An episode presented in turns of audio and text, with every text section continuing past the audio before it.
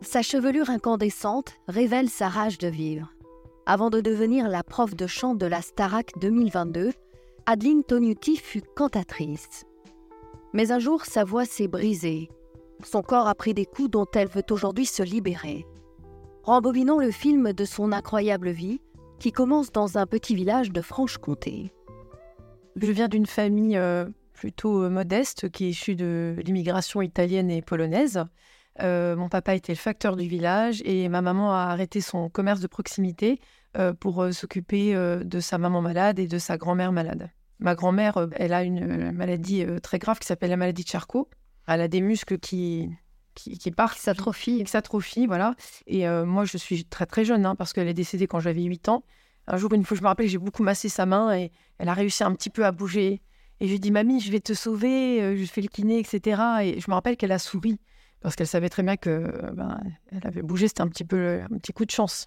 Et donc, on vit avec cette peur dans la famille que, que mamie va partir et que ma mère, elle, euh, elle, est tellement choquée en fait de la dégradation de sa fille qu'elle développe un Alzheimer. Donc, ça devient un peu compliqué dans la famille. Si vous deviez résumer votre enfance en quelques mots, vous diriez quoi?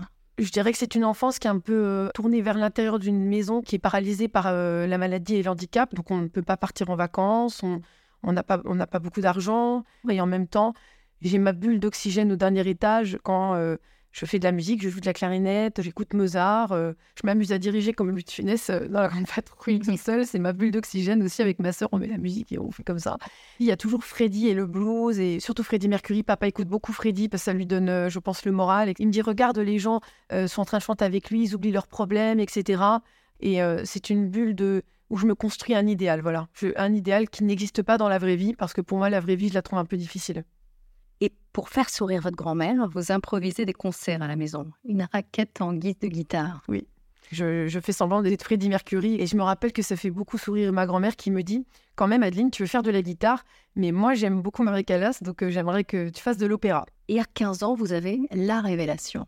J'intègre un, chœur au conservatoire et on chante la Missa Solemnis de Beethoven. Et ce jour-là, euh, dans cette cathédrale, une soprano, la professeure de chant de l'école, vient chanter le Benedictus et je me rappelle, j'ai entendu cette voix d'opéra. Ça m'a hérissé les poils. Et je peux vous dire que si on ne croit pas en Dieu, bah là, on y croit pendant quelques secondes. C'était incroyable. Je, suis absolument sidérée. J'ai l'impression que les anges dansent au-dessus de moi dans la cathédrale. Et, je, me dis, c'est incroyable, j'aimerais trop chanter comme ça. Vous allez apprendre le chant lyrique, sans argent, euh, sans, sans relation. Et à 25 ans, alors tout s'accélère. Vous commencez à être très demandé. On vous surnomme la soprano rock'n'roll.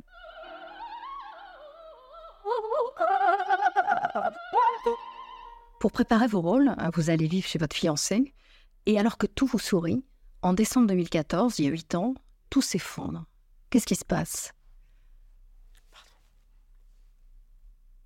En fait, euh, je rentre dans une maison et la cheminée est mal installée. Il y a une, une fêlure qui fait que les isolants thermiques euh, l'aluminium font et ça émane des gaz toxiques. Et donc, ça me, une nuit d'hiver, ça me brûle les voies respiratoires. Donc, je m'endors soprano, soprano coloratour et je me réveille à faune. J'ai tellement toussé que j'ai vomi du sang. Donc, je crois que j'ai craché mes cordes vocales.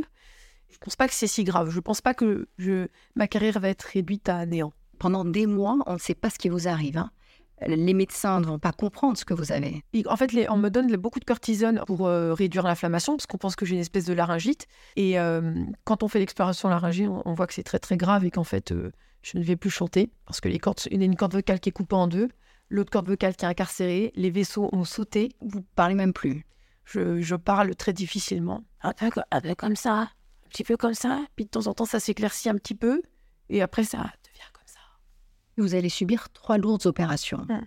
Quels souvenirs en gardez-vous de ces opérations? Euh... Quelque chose de douloureux. Ouais, ça, ça vous émeut encore euh, aujourd'hui? En fait, quand je vois cette personne dans le lit, j'ai mal au cœur pour elle. Parce que vous savez à ce moment-là que vous ne pourrez plus chanter, quoi. En fait, euh, quand, euh, quand ils ont fait l'exploration laryngée, ils ont vu que ils m'ont dit Adeline, je lui dis, vous allez m'opérer, ça va aller.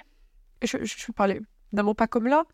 Et le docteur Perouse m'a dit, Adeline, non, Adeline, vous n'allez pas rechanter. C'est trop grave. Vous faites le deuil à ce moment-là du chant? Je sais pas si on peut faire le deuil. Non. comment vous vivez cette période-là où vous comprenez que...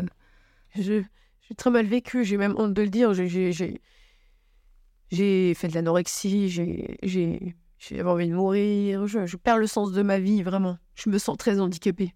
Parce que quand je parle, ce n'est plus, j'entends une voix qui n'est pas moi, qui n'a pas la légèreté que je suis dans la vie, cette joie que j'ai, cette, cette, cette, je pétillante et ma voix ne, représente plus du tout ce que je suis. Et ça s'accompagne aussi de, je n'ai plus de travail, je n'ai plus d'avenir, je, je, j'ai plus de revenus, il y a tout, quand on perd sa voix, ça va plus loin que la perte de la voix, c'est-à-dire que je perds ma vie.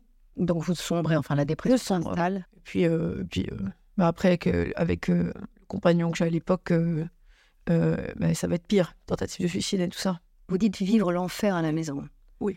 L'homme avec qui je vis décide, bah, je, non, je sais pas s'il décide, mais commence à me violenter. Au début, c'est me rabaisse. Tu sers à rien, tu travailles pas. En plus, tu fais la pute euh, quand tu sors. Euh, tu essaies d'attirer des autres hommes. Je vois bien qu'on te regarde, etc. Après, c'est une première gifle. Euh, je me rappelle un jour, il est rentré du travail. Moi, j'étais à la maison, évidemment. Et il a tourné la, serrure, comme ça. Et puis, il était fâché. Je sais pas pourquoi. J'avais mal mis les couverts sur la table. Je me suis pris une tarte comme ça dans le visage. Je savais bien que c'était pas normal, mais j'étais tellement affaiblie, puis il avait l'air pas bien. après, ça a recommencé, encore et encore. je me suis dit que c'était pas normal et qu'il fallait que je parte. Et donc je lui ai dit si tu recommences, je vais devoir partir. Et là, il m'a dit si tu pars, je te coupe en morceaux. Je creuse un trou dans un bois et je vais t'enterrer là où personne ne te retrouvera, même pas tes parents. Vous ressentez quoi à l'époque De la colère, du désespoir Du désespoir infini. Infini. Je, je, j'ose même pas. En fait, les gens pensent que je maigris parce que j'ai plus de voix, mais je maigris parce que j'ai plus de voix et parce que j'ai plus de voix VOIE et plus de voix VOX. Je ne sais plus où aller. Euh, je, suis terrorisée. Terrorisée. Donc vous n'en parlez à personne à l'époque? Mais j'ai une amie qui voit que je me dégrade et qui comprend ce qui se passe. Mais elle me dit, Adeline, il y a un truc qui va pas, c'est au-delà de ta voix, elle me dit. Est-ce qu'il te frappe? Et je ne réponds pas. Parce que je n'ose pas lui dire oui. Ne vous dites pas non. Non, je ne dis pas non et je dis pas oui. Elle me dit, je sais qu'il te frappe. Et elle me dit, tu frappes là où ça se voit pas, n'est-ce pas? Et elle me dit, Adeline, tu veux finir sur un fauteuil, comme Mamie Blanche, comme ta grand-mère? Et à ce moment-là, je ne sais pas ce que se passe. Je sens ma colonne vertébrale qui se hérisse comme un chat.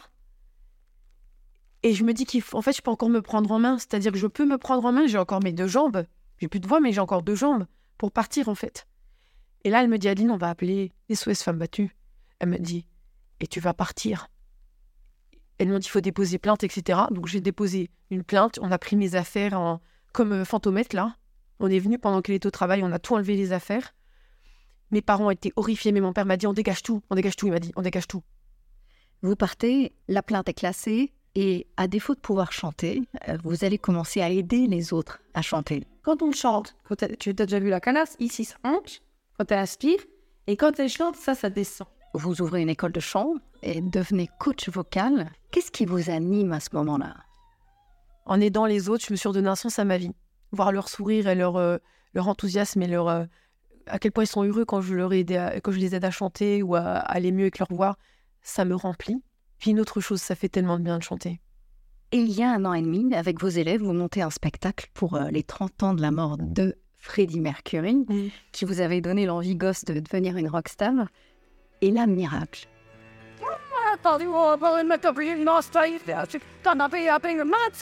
Ben, les, des notes reviennent, euh, des notes, alors pas d'opéra, peut-être un cadeau de là-haut, je ne sais pas. Et pour moi, là, c'est vraiment un tournant dans ma vie, mais un tournant magnifique. Vous avez retrouvé donc une voix, mais une autre voix. Mmh. Une voix rock, euh, une voix rock, la voix dont vous rêviez euh, enfant, finalement? Ouais.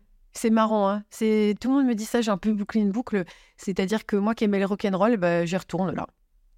Je retourne euh, aux amours d'enfance, oui. Vous pourriez nous fredonner quelque chose? Bah, je...